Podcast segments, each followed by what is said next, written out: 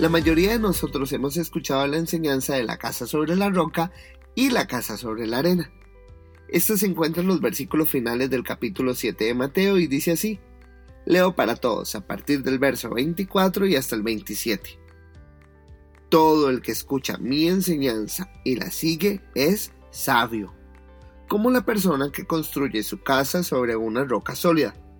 Aunque llueva cántaros y suban las aguas de la inundación y los vientos golpeen contra esa casa, no se vendrá abajo, porque está construida sobre un lecho de roca. Sin embargo, el que oye mi enseñanza y no la obedece es un necio, como la persona que construye su casa sobre la arena. Cuando vengan las lluvias y lleguen las inundaciones y los vientos golpeen contra esa casa, se derrumbará con un gran estruendo. A veces abordamos la Biblia por pedacitos, y cuando eso sucede, corremos el riesgo de perder la perspectiva de lo que realmente se está hablando. Y es que históricamente, algunos hemos tomado este pasaje para hablar de las diferentes pruebas de la vida y cómo debemos estar firmes en Jesús para poder salir adelante. Sin embargo, el mensaje es por mucho más profundo, y esta semana estaremos trabajando en él. Lo primero que debemos entender con respecto a la casa sobre la roca y la casa sobre la arena es que es el desenlace de un gran sermón, el sermón del monte.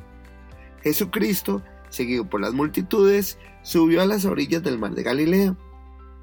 Las personas estaban expectantes si ese líder emergente podía ser el tan esperado Mesías que los viniera a rescatar del imperio romano y les devolviera su posición. Lo que encontraron fue un mensaje directo sobre el reino, sus valores y cómo aplicarlo en la vida, que finaliza con una pregunta directa y en la misma que vamos a responder durante toda esta semana. ¿Dónde elegimos construir nuestra casa?